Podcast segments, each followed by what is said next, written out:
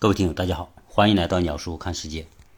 最近我家又养了一只小猫，名字叫银渐成。这小猫特别可爱，呃，现在也才八十天。有时候它一个人关在一个房子里的时候呢，它也觉得实在无聊，因此总要找点事来弄一弄。今天早上我就发现，这只小猫对于沙发上的一个抱枕上的几根带子特别感兴趣，一直在用爪子去挠那几根带子。实际上那几根带子。对他也没什么威胁，估计他只是觉得好玩而已，或者把这个袋子假想成一个他的对手，就像西班牙作家塞万提斯的小说《堂吉诃德》里面的故事一样，把风车作为他们的假想敌人，而我们家这只小猫呢，就把这几根红带子作为它自己的进攻对象。这些带子其实不会对谁造成什么威胁。但是，当这只小猫认为它是威胁的时候，可能在它心中就是威胁。当大家听到这里的时候，有听友会说：“哎，鸟叔，你是不是有点无聊啊？怎么谈你家的猫？”呃，其实最近呢，我一直想聊一个话题，是关于最近俄罗斯和乌克兰冲突的问题。现在，这个乌克兰成为欧洲、俄罗斯和美国中间的那个夹心饼干，或者叫三明治。最近。欧洲的紧张局势主要就来自于俄罗斯和乌克兰。那么，这个乌克兰是不是遇到了那种威胁，说俄罗斯要进攻它？因为美国、北约说俄罗斯在乌克兰边境集结了大量的部队，十几万精锐的部队，所以这个俄罗斯肯定要进攻乌克兰。那这个俄罗斯呢，就成为美国和北约心目当中的那根红带子。俄罗斯它肯定存在在这里，俄罗斯的军事力量它也一直就这么强大。其实以俄罗斯目前的情况来看，俄罗斯的经济情况是很弱、很糟糕的。啊，虽然它的军事很强大，但是以这种情况来说，俄罗斯要跟其他国家来一场战争，特别是跟乌克兰来一场战争，其实它是完全没有必要的。所以，俄罗斯在美国和北约心中就是那根。躺在那里的红袋子，它本身是不会有威胁，最少可以说，俄罗斯不太可能主动的在目前的情况之下去挑起一场战争。所以，我这期节目一开始说的那只猫和那个抱枕上的红袋子，我觉得很像现在的美国和北约看待俄罗斯的一举一动。那对国际形势和国际关系感兴趣的听友一定会说。鸟叔，你说的不对。俄罗斯那作为一个战斗民族的国家，它确实是一种威胁，特别是对北约、对欧洲、对美国啊。大家还记得，二零一四年俄罗斯发动克里米亚战争，军事占领克里米亚，那导致当时美国和欧洲把俄罗斯做成最主要的威胁，而且对俄罗斯实行了最严厉的经济制裁。导致当时俄国的股市大崩盘，以及俄罗斯的卢布大贬值。那其实那一次俄罗斯占领克里米亚和现在的情况完全不是一回事。对于当时的俄罗斯来说，普京要占领克里米亚，他是没有第二个选择，因为在黑海，俄罗斯一直梦寐以求的就是一个出海口，而且黑海的出海口是通过黑海通向地中海。所以那是极其极其重要的一个战略位置。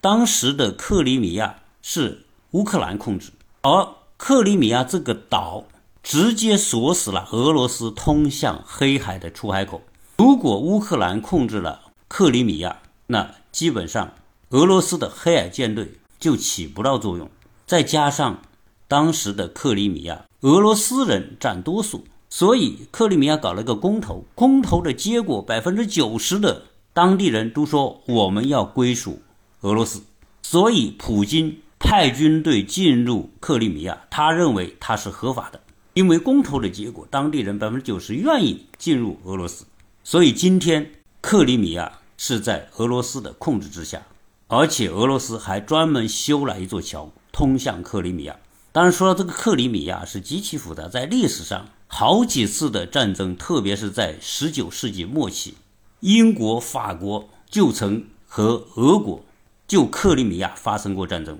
当然，那时候俄国是失败了。本来在二战之后，这克里米亚肯定是属于苏联控制的，因为乌克兰是属于苏联的加盟共和国，因此克里米亚作为俄国的海军基地在使用。但是，一九九一年苏联解体，乌克兰宣布独立，因此连同这个克里米亚就属于乌克兰的地盘。而乌克兰在独立之后的一个梦想就是要加入北约，为什么呢？因为苏联解体之后，百分之八十的国土面积是俄罗斯控制。那乌克兰之所以要脱离苏联，就是因为它内部矛盾，因此它独立之后，它需要找一个大腿来抱着。通过这条大腿来保证它的安全，所以乌克兰独立之后就一边倒的倒向了北约，而北约是谁控制呢？是美国控制的。北约军队的最高指挥官在二战之后一直就是美国将领担任，所以乌克兰一抱北约的大腿，就导致俄罗斯特别的难受，因为那个克里米亚这个地方它现在就不能用，就限制了俄罗斯在黑海的出海口。所以今天要讲到乌克兰的局势，俄国乌克兰的这种紧张关系，历史上它就有非常复杂的根源，而且这种关系永远都扯不清楚。关键是因为几大利益集团围绕着这个地方在展开着争争夺。从另外一个方面来看，今天俄乌的局势最后的这个操纵者当然是美国。为什么今天美国要这么大力度的来大肆渲染俄罗斯对乌克兰的威胁？其实这是美国所面临的一种困境，以及美国国际战略不得不选择的一步棋。今天美国和欧洲的关系，欧洲和俄罗斯的关系，可以看到他们之间相生相杀的这样一种处境。我在曾经的节目当中曾经聊到过，为什么美国？把俄罗斯作为他的最大威胁，而把中国作为他的主要竞争对手，这后面有什么样的一种逻辑？在那一期节目当中，我说过，俄罗斯注定永远将成为美国心目当中最大的威胁，是因为美国出于它的战略的需要，美国要成为它今天的这种超级大国的地位，它必须裹挟欧洲，只有将欧洲置于美国的裹挟之下。美国才可能操纵这个世界。一旦失去欧洲对美国的支持，美国的力量以及他对全世界的把控的能力将被腰斩，美国将不太可能对全世界呼风唤雨。所以，美国要牢牢地控制欧洲。美国控制欧洲是在二战当中他所取得的最重要的成果，这一成果一直持续到现在。所以，虽然今天我们看到欧洲跟美国之间的关系也是矛盾重重，但是欧洲在很多方面又也需要依赖美国，因为欧洲是一个国家集团，欧洲甚至连联邦都谈不上，最多叫做欧盟。今天的欧盟名义上是一个国家的联盟，但实际上它的各个国家的主权是独立的。它最多是在政策上对外统一步调而已，所以你看，美国是个联邦国家，但是美国联邦下面的各个州是没有军事、外交的独立权，但是欧盟国家的成员它是有独立的外交和军事，所以欧盟是一个非常松散的国家联盟，因此欧洲没办法形成一个强有力的一体化的政治力量。它内部，欧洲内部也是矛盾重重。欧洲几个主要大国，英国已经脱离了欧洲，法国和德国作为欧洲的顶梁柱，他们之间也各有各的利益和打算。除此之外的那些国家，欧盟当中，意大利、西班牙也起不到主心骨的作用。那众多的那些欧洲小国，加上苏联解体之后所加入欧盟的那些中欧和东欧国家。都是一些力量相对弱小的国家，所以这样一个松散的欧洲，它是没有办法有效的对付来自俄罗斯可能的威胁。当然，我个人认为，俄罗斯在苏联解体之后，整个苏联社会主义阵营也瓦解了，在那种情况下的俄罗斯也没有能力对欧洲发动什么战争，他也没有发动战争的必要。因为在核时代，谁都不太可能挑起主要国家之间的大规模战争。所以，俄罗斯对所谓欧洲的威胁，我觉得就是我家那只猫看待那个抱枕上的那几根红带子的心态。以俄罗斯现在的经济体量，在中国每个省份当中，它都可能排到中国的第三、第四，因为它现在的 GDP 总量也就是一万多亿美元。中国今天超过十万亿人民币的省份已经不止一个了，所以俄罗斯要发动大规模的战争。他从经济上他是没这种实力的，但是俄罗斯作为一个庞然大物的存在，就一直被美国作为一个潜在的威胁。因此，实际上美国今天的战略就是挟俄罗斯以令欧洲，包括俄国周边，它和乌克兰和其他国家的种种矛盾和冲突，都可以看到美国战略的影子。美国就是要不停的。去捅这个马蜂窝，在俄国边上，今天捅这个国家，明天捅那个国家，捅的这些国家不安宁，然后他们就跑到北约，跑到欧盟，要求北约和欧盟一起去对付俄罗斯。这就是今天美国为什么要把俄罗斯作为主要威胁的原因。这个威胁其实是打引号的，关键是他要控制欧洲。而今天美国的情况啊，和当初二战时候。德国的情况是很相似的。德国挑起二战之后，他想利用他强大的力量，尽量避免两线作战。所以，希特勒一开始是对西欧的进攻。他在占领捷克、奥地利之后，就进攻比利时、荷兰、卢森堡。紧接着一个月之内，就让法国投降。打败法国之后，又进行了长达几个月的对不列颠。就对英国的大空战，英国熬过了德国的轰炸，在取得制空权之后，德国知道他不太可能有足够的海军空军力量占领英国，因此他就只能把西线放下。当时在西线只有英国还在跟德国战斗，在这种情况之下，希特勒在一九四零年发动了巴巴罗萨计划进攻苏联。因此，决定了当初的德国主动选择了两线作战。当德国进入两线作战，虽然他初期占领了波兰以及周边的那些国家，波罗的海沿岸的国家，也进攻苏联，一直打到莫斯科城下，但是幅员辽阔的俄罗斯并没有投降，在严寒的冬天的帮助之下，阻止了德国的进攻。然后我们就会说：“哎呦，斯大林格勒保卫战。”列宁格勒保卫战，最后德国强弩之末，苏联在经历了初期的惨败之后，重整力量，开始从东边向西进攻，因此构成了当时希特勒德国两线作战的局面。从那个时候开始，就注定了德国必将失败，因为德国作为一个小国，它没有足够的能源和资源来支持长时间的两线作战，因此。当一旦进入两线作战，德国就立刻陷于被动。由于他的军队的数量和武器损失很大，他他没有办法快速的补给这些损失的战略物资资源和军队。我们回顾当初德国的两三两线作战来看，今天的美国，其实我们觉得美国今天。就是当初的德国，他也面临两线作战。其实我们说美国今天面临两线作战，是指它的外交而言。除了两线之外，美国今天还有第三线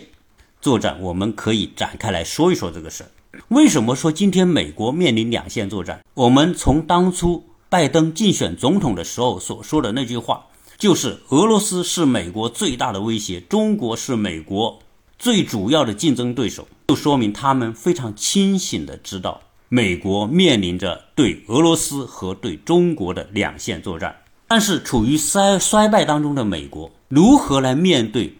西方的俄罗斯和东方的中国？美国今天没有强大的制造业，虽然有强大和先进的高科技，但是呢，高科技的威力的落地还是需要制造业的支撑。我前天看到一个报道，说美国它也造很多的海军舰只，美国造海军舰艇的成本是中国成本的十倍。这说明什么？说明因为它制造业的空心，所以导致它的很多先进的武器要制造、要实施的时候，它的成本是非常之高昂。而现在，美国大量的那些海军舰艇，包括航空母舰，有很多是有问题的。即便这些有问题的这些海军舰只，维修的成本也是非常的高昂。而今天，美国为了遏制中国的崛起，它就必须参与到亚洲这个棋局，而且他的百分之六十的海军力量都放在亚洲来应对中国，特别是应对中国可能的统一。在于今天的中国来说，美国阻止中国统一是他的最重要的一步战略，所以他的大部分的海军力量部署在亚洲，就使得他在欧洲的力量是相对不够的。但是为了控制欧洲，把俄罗斯作为一个假想的敌人，因此美国在欧洲挑起了很多的事情。其实人家欧洲吧和美国的利益是不一致的。我们举个最简单的例子。就是德国和俄国的关系，德国和俄国的关系，除了我们刚才讲二战的恩恩怨怨之外，今天的德国对于能源的需求来说是有求于俄国的，所以才有当初俄国和德国之间修建了百溪一号和百溪二号的能源管道。欧洲和德国非常需要来自于俄罗斯的能源。而对于这点来说，美国是极其担心和不愿意看到这种局面，因为一旦俄国和德国、欧洲之间建立了紧密的能源联系，那意味着欧洲和俄国之间的关系的紧密程度有可能超过欧洲和美国的关系的紧密程度，因为能源牵涉到欧洲的经济命脉，而欧洲和美国的关系。最主要的是这个北约军事同盟，在当下这样一个时代，军事同盟主要是针对大国的国际战略而言的。而在今天，我们讲过，实际大国与大国之间不太可能贸然的去挑起军事冲突，因此，像北约这样的军事同盟，我觉得更多的是形式上的一种需要。这种形式上的需要和。德国对俄国的能源需要，我认为，如果美国允许德国和欧洲做一个自由选择的话，可能德国和欧洲会第一选择与俄罗斯的能源合作，第二才是北约的军事合作。所以在现在的俄乌这种冲突的背景之下，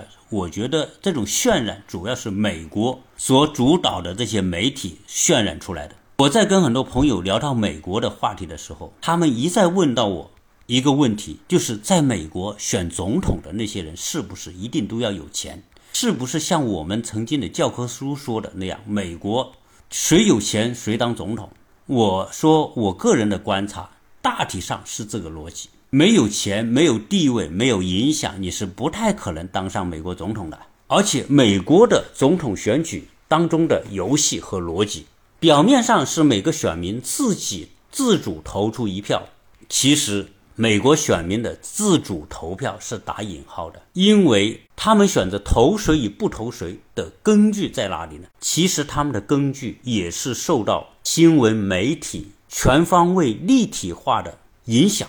最后做出决定的。而这些媒体是操纵在美国大资本手中的。今天媒体，特别是。网络媒体、自媒体，像美国的 Twitter、Facebook、Google 等等这些公司，在很大层面上可以影响一个人的思维和决策。因此，他们可以通过这种全方位的媒体的影响，来大概率的影响更多的选民支持谁和反对谁。那今天美国所渲染的俄国和乌克兰的这种威胁，当你打开手机所看到这些内容，很多。也是受到美国这些大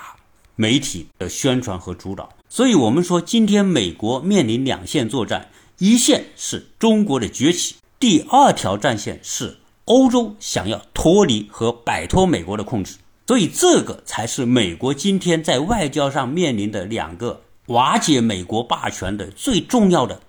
趋势。所以，俄国本身对美国已经。并不构成实质上的威胁。如果有人说俄国因为拥有巨多的威力、巨大的核武器会对美国构成威胁。其实这种威胁也可以看成不是威胁，因为除非是俄国想要自杀，他才可能动用这些核武器。除了这些核武器之外，俄国对美国几乎不构成什么威胁。而真正威胁美国的是欧洲想要摆脱美国的控制。其实大家知道，英国宣布脱欧最大的幕后推手就是美国。为什么美国要千方百计的让英国脱离欧洲，而且给了英国许许多的承诺？其中一个承诺就是，你从欧洲脱离出去，我跟我美国跟英国立刻签立自由贸易协定，我把美国巨大的市场让给你英国。实际上，这是美国肢解欧洲的一个策略，因为在此之前，欧盟的三个核心国家——德国、法国和英国。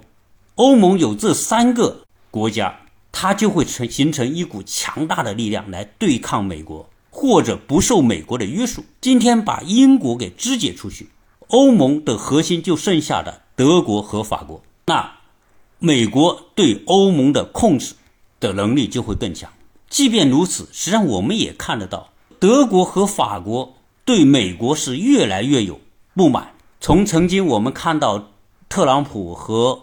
欧洲的领导人在一起，当时默克尔拍着桌子怒视特朗普的时候，就可以知道，其实欧洲早已经对美国的政策不满，但是他又摆脱不了美国。所以我个人的观察是，美国的两线，一线是中国的崛起，二线是欧洲想要摆脱美国的控制。那我还讲到，美国其实两线还好。但是美国今天又面临第三线的作战，而这第三线作战是来自于美国内部，主要是来自于美国的党派分裂和政治分裂。而在这个当中，疫情又成为美国国内政治纷争的一个工具，把美国的疫情政治化。所以你们看到，美国今天还是有人就要不要戴口罩，要不要打疫苗这些话题在游行示威，在。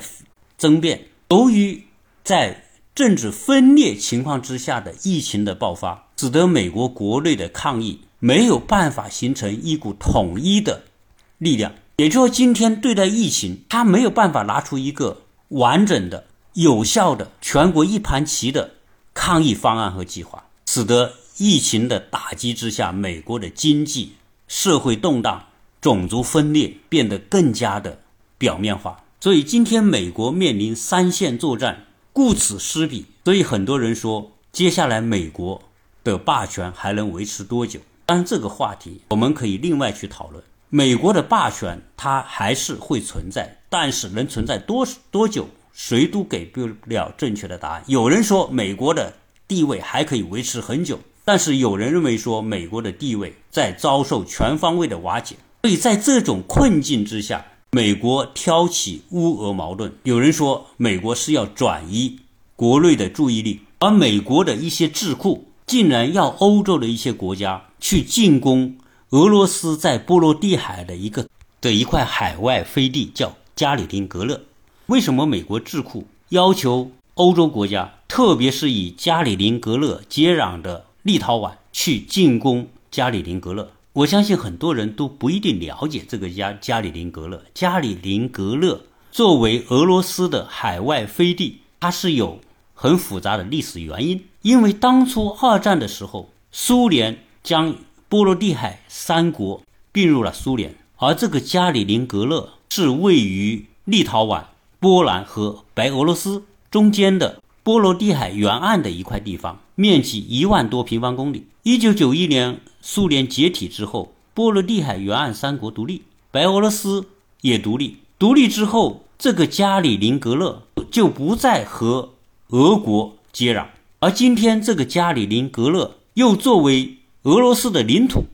的存在，对俄罗斯具有极其重要的地位。但是，它又孤悬海外。今天，这个加里宁格勒离俄罗斯有一千两百公里，但是它对立陶宛的首都只有三百五十公里。对波兰的首都只有四百公里，对德国的首都只有六百公里。也就是说，这个加里宁格勒今天就是切入到欧洲的一个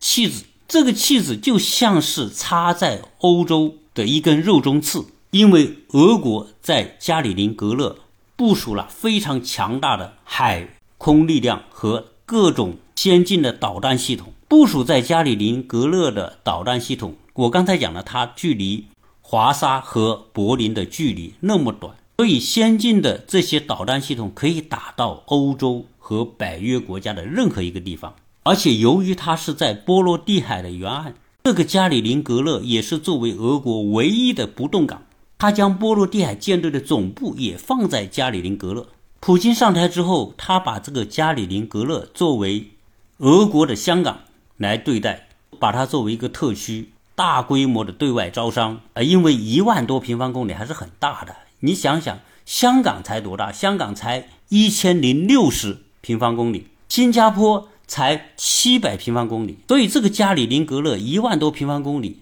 这个面积也不小了。所以它既作为它的海军和空军基地，又作为一个对外开放的港口。这个地方的存在对于俄国来说极其的重要。从军事和经济角度来说，加里宁格勒都可以成为俄国进攻的基地，也可以作为防守的基地。因此，它的重要性不言而喻。而今天，美国的很多智库竟然鼓动欧洲的国家去进攻加里宁格勒。如果这些欧洲国家真要去动一动加里宁格勒，那就意味着欧洲和俄国之间可能爆发一种大规模的冲突，甚至一场战争。如果这场战争能够爆发出来，最大的受益者是谁？就是美国。而受伤害最大的当然是俄国和欧洲。所以其实啊，大家看到今天的欧洲的局势这样的动荡，以至于影响到了资本市场的大规模的崩盘，这后面都是美国在操纵的一种棋局而已。因为我们同时可以看到，虽然俄国在乌克兰边境部署了十几万的军队，但是俄国说我没有计划进攻乌克兰，而甚至乌克兰自己也说俄国不会进攻乌克兰。大家可以放心的睡觉。所以，乌克兰和俄国这两个当事国，他们自己都认为，我不太可能在这个情况之下去挑起战争，去把自己放在火上烤。那为什么欧洲和美国这么关注乌克兰和俄国呢？从某个角度来说，他美国确实需要一些转移注意力的一些话题。当然，营造这种俄乌冲突，甚至俄乌可能发生战争的这样一种氛围。还有一个最大的受益者，就是美国的军工复合体，也就是人们所说的深层政府的一部分。美国的政治从来都不是真正控制在总统手中，而是控制在这些深层政府背后的大资本手中。军工企业需要的就是国际的动荡，政治战争和冲突，特别是由美国介入的战争和冲突。受益最大的是美国的那些大型的军工企业。美国每年七千多亿美元的军费开支，只要世界动荡，这种军事开支就有保证。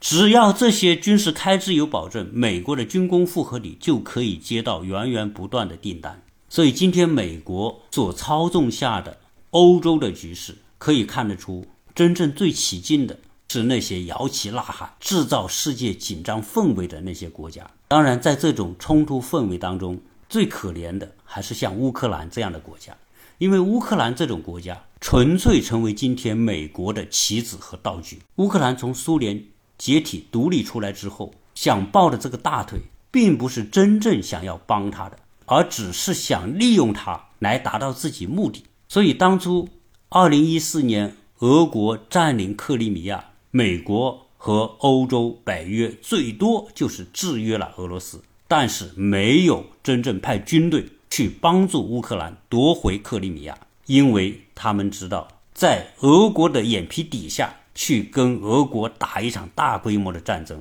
是犯不着的。所以，乌克兰成为美国和欧洲政策的一个牺牲品，这注定了是俄罗斯的命运，就如同当初。叶利钦所在的时候，苏联听信了西方国家的承诺，说只要你苏联改变社会性质，我们就接纳你，让你成为西方的一员。其实，天真的叶利钦并不知道美国的那些智库，人家天天研究的就是如何来利用你，达到自己的目的。他们怎么可能真正来帮助你？所以，苏联虽然变成了西方所希望的选举和三权分立的所谓的民主政体，但是西方从来都没有真正想要接纳俄罗斯。所以，今天俄罗斯也很悲催。因为苏联解体之后，俄国不再是当初强大的苏联，它的力量遭受极大的削弱。因为当初苏联的很多重要的军事、能源、工业、农业都是分布在各个加盟共和国的。各个加盟共和国一解体，强大的苏联立刻就像一个泥菩萨过河一样，自身难保。所以今天看俄罗斯貌似很强大，拥有强大的武装力量。但是，仅仅有强大的武装力量，没有强大的经济实力，它是算不上一个真正的强国的。所以，西方在玩弄国际战略政治的时候，所有的这些戏法，都不是说我真的要帮谁，而是说我通过承诺要帮你，最后达到削弱或者操控他们的目的。所以，回到当初英国人所说的一句话。在国际政治舞台上，没有永远的敌人，也没有永远的朋友，只有永远的利益。今天我们看俄乌冲突，看欧洲的局势，看美国那么大张旗鼓的在宣传俄国要进攻乌克兰等等，这一切都不过是故伎重演罢了。喜欢我的节目，请加关注，同时希望大家多多的分享。谢谢大家收听。